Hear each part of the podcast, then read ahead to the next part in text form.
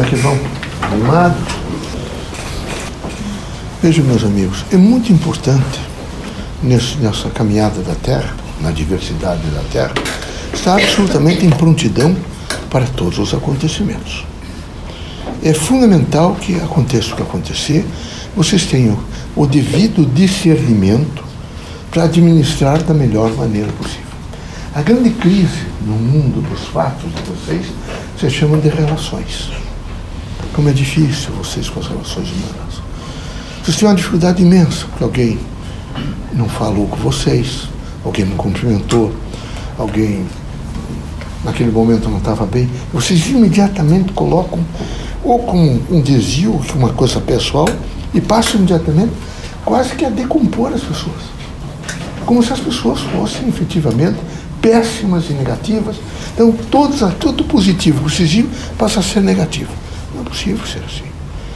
É necessário ser tolerante, ter uma responsabilidade com seus comportamentos, imaginar que tão errado quanto os outros são vocês.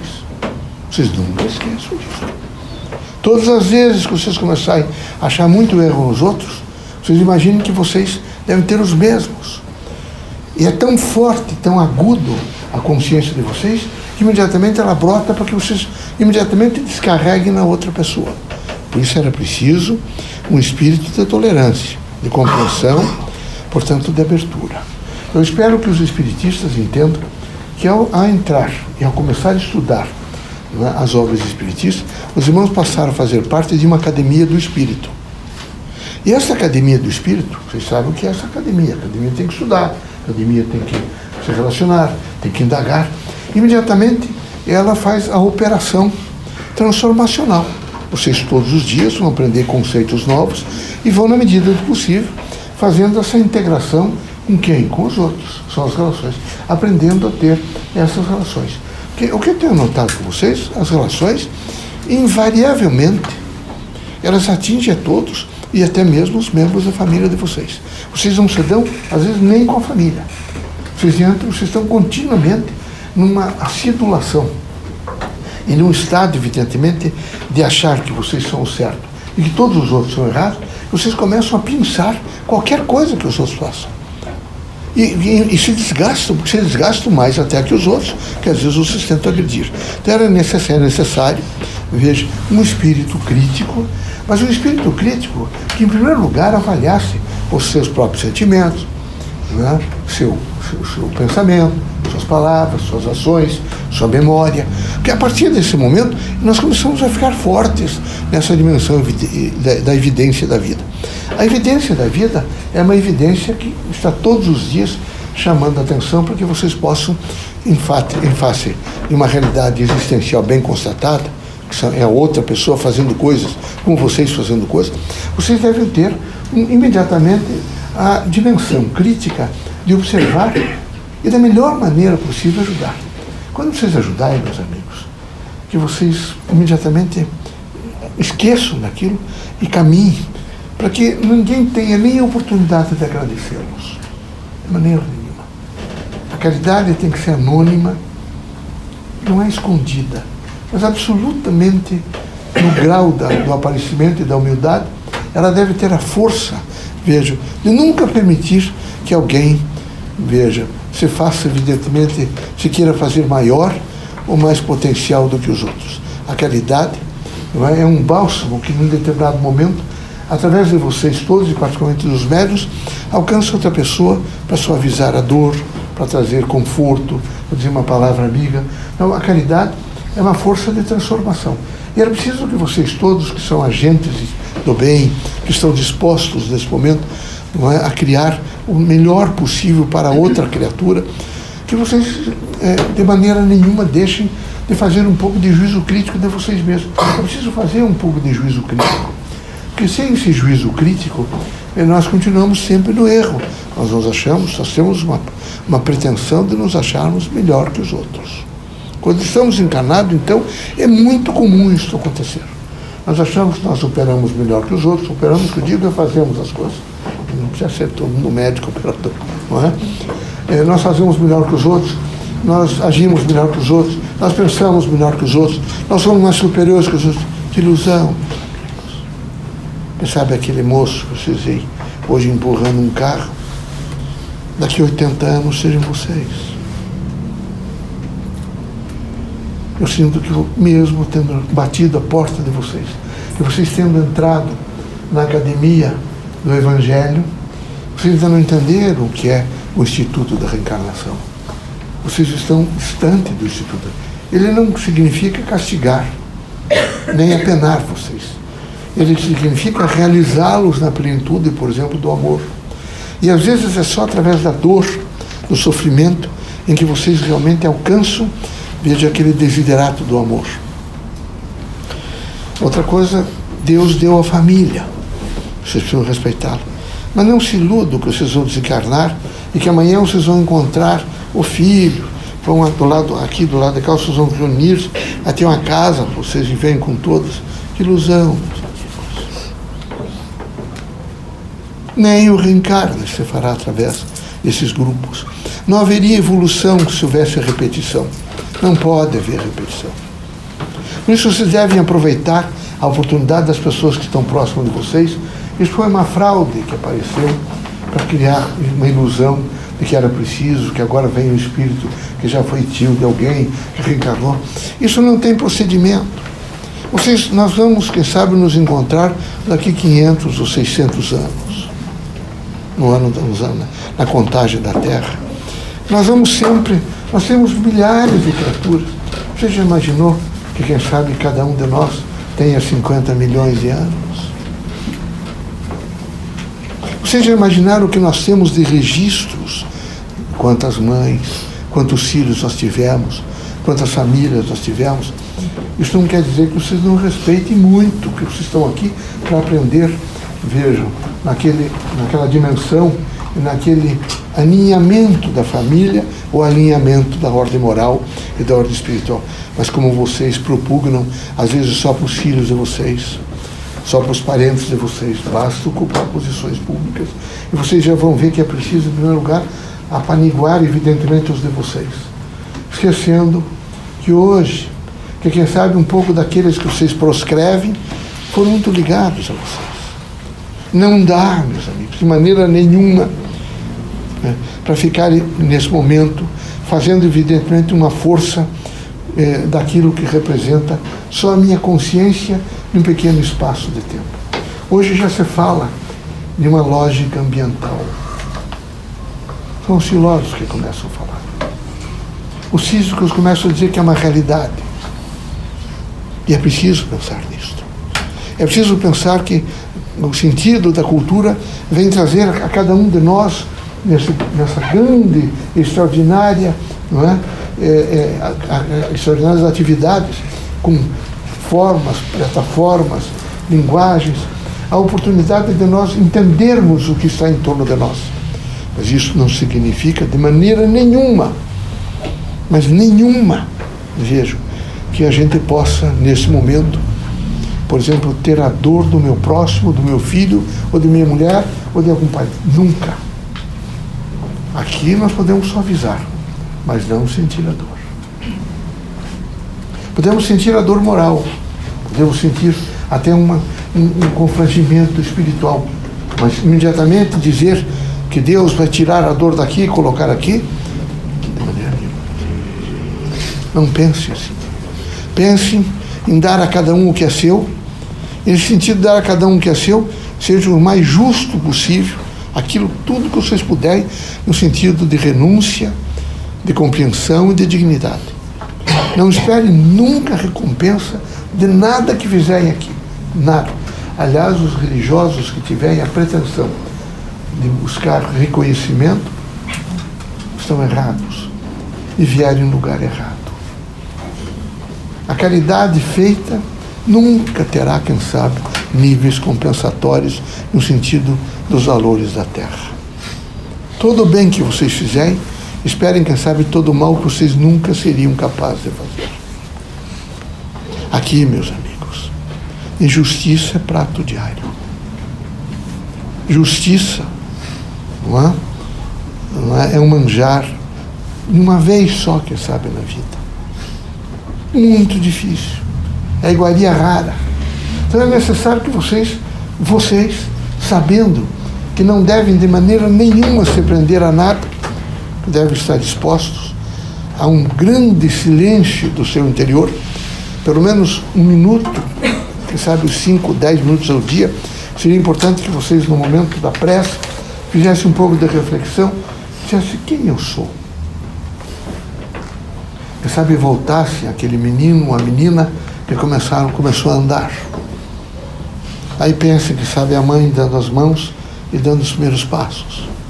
Vejam quando vocês foram para a escola e encontraram uma professora ou um professor. Foram ficando mais adultos, aprenderam a falar, a nominar os objetos, as coisas, as pessoas, e foram caminhando, e foram para a adolescência, e foram aprendendo, foram olhando para o corpo, foram registrando como pessoas, e aprendendo cada vez mais e mais e mais. E imediatamente veio o egoísmo, a utência, uma cultura materialista, uma cultura impiedosa. Ela é impiedosa. Todas as vezes que eu enganar meu próximo, eu estarei enganando a mim mesmo. É horrível tirar proveito das outras pessoas. Horrível. Tanto que eu acho que o Estado democrático de direito se uma pessoa tiver, quem sabe, só um imóvel em um país é, capitalista como o Brasil, quem sabe, na sua, no seu nível cultural, tem que ter um registro, quem sabe, promotores de justiça para venda desse imóvel, alguma coisa, tem que ser ouvidos. Para não deixar que essa criatura, às vezes na sua absoluta ingenuidade, seja enganada. Ah, mas ela estava na sua liberdade de fazer, de utilizar. Será? Será que ela tinha realmente consciência para avaliar o que estava fazendo? Então é preciso que vocês todos entendam que não se deve tirar proveito de ninguém, mas de ninguém, em nenhuma situação. Você deve ter um espírito de justiça da melhor forma possível, que seja ampliada de, do coração, do espírito, da alma para outra alma e para todas as, as outras almas. Assim devemos, quando encarnados e também desencarnados, viver a chamada plenitude da vida, sofrendo, vejo, amando, procurando compreender, lutando, trabalhando, vejo, tendo decepções, morrendo e vivendo, olhando para o nosso próximo, às vezes, não é, em decadência, enquanto outras pessoas em exuberância, evidentemente, de vitória, e na sucessão de todos os dias encontrar o diferente, representa a nossa vida. De maneira nenhuma podemos nos quedar e nos diminuir ou imediatamente nos anularmos. Nós temos que fazer a vivência, e é só através dessa vivência plena é que nós realmente nos expressamos como homens, criaturas livres, independentes e, consequentemente, solidárias com todos os outros é preciso pensar muito no voo dos pássaros. É preciso pensar muito no sentido cíclico da natureza e na evolução das plantas, da vida. A menstruação das, das meninas, a, a, primeira menarca, a evolução é, sequencial de chegar adulto, velho, a dimensão dos ninhos, das nidações, dos animais todos. Eles todos ciclados, todos eles vivendo uma expressão uma legítima de vida, porque é uma expressão legítima dentro do seu estágio biológico de uma consciência daquela espécie. Por isso é preciso respeitar a todos. A doutrina dos Espíritos vai ensinar a vocês todos que iluminação e evolução é ecologia. Todas as vezes que vocês tiverem uma consciência da natureza, vocês ganharam alguns é? mais é, é, forças, algumas forças suficientes para que vocês, quem sabe, se enxergassem melhor e sentissem melhor o mundo. O mundo se ilumina na medida em que vocês farão, fizerem melhor consciência do próprio mundo. E esse é o momento que precisa fazer. É fundamental fazer. Dentro de pouco tempo, vocês não terão mais crustáceos. Os caranguejos vão desaparecer.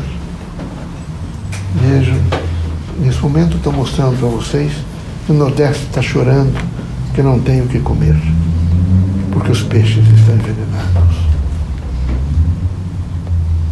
Os rios estão todos poluídos, os lugares poluídos, e poluídos por algumas coisas que vocês não veem. Imagine o que é atravessar duas ou três vezes ao dia a Praça Tiradentes. E a exposição que vocês ficam em face da energia elétrica, a atomicidade.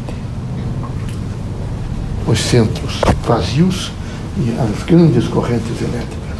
Imagine essas, essas, esses cabos que transferem luz para lugares diversos, que às vezes passam até em cima de casas e de vilas inteiras.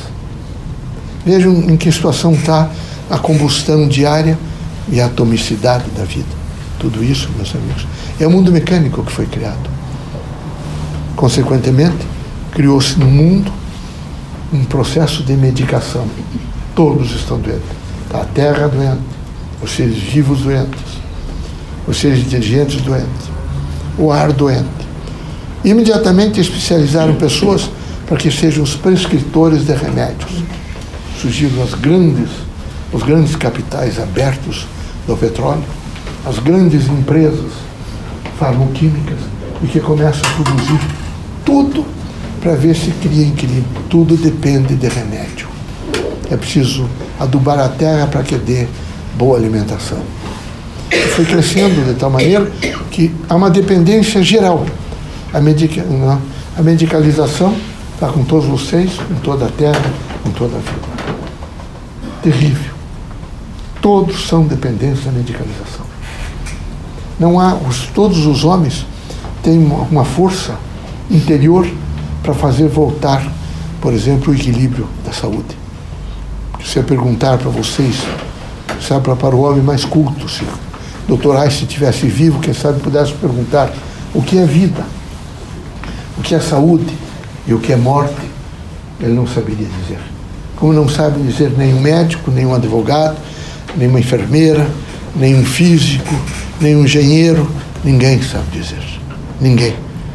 Se perguntar mais uma vez, mas e o que é morte? Quando parou o coração. Será que é isso, é morte? Não. E vai passar mais, quem sabe, um século e ainda ninguém saberá dizer o que é vida, o que é saúde e o que é morte. Procurem ser fortes. O Evangelho é a força da luz e do conhecimento. Cristo não foi de maneira nenhuma um acadêmico da terra. Não frequentou os bancos escolares, não recebeu titulações escolares, não, não, ninguém esteve ao lado dele e ele fez grandes dissertações ou compôs teses de doutorado.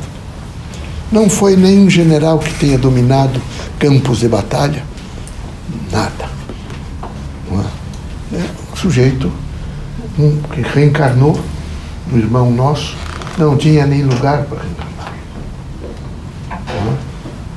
É? A mãe sentiu-se mal e é? nasceu numa estrebaria. Aprendeu, evidentemente, as lições da vida e trouxe um extraordinário manancial de conhecimento que ninguém ainda o superou. De todos os nossos irmãos é o maior. De todos é o maior. É precisamos atentar mais para suas lições. Muito forte. Está no mundo inteiro. Sua presença não é, é fantasticamente é, a renovação. Basta dizer o seu nome para imediatamente pensar um número enorme de pessoas descobrir a cabeça e outros ajoelharem. É o seu potencial. Mas humilde. Quem sabe passou ao longo da, da vida com uma ou duas mudas de roupa. Foi tão forte que não tinha lugar para ele morrer. Morreu numa cruz. Foi condenado junto com os outros nem na terra tinha lugar. Eu não vejo razão nenhuma para ser vaidoso. Se o maior de todos foi o mais humilde, o importante é ser humilde. O grande significado é viver na chamada postura da humildade. Tá bom? Sejam felizes, tenham paz, harmonia e, no pior das situações, serenidade nas lutas mais árduas, determinação e coragem. nunca ser diferente. Os espíritas não podem estar caindo a cada esquina e sucumbindo a cada sopro. São fortes. Cabeça erguida, ombro erguido e passo largo. Né? É, é quase a, a marcha, né? aquela marcha forte, quase de ganso, vai embora. Não pode parar, tá bom? Muita paz para vocês. Saúde, muita saúde e humildade, tá bom?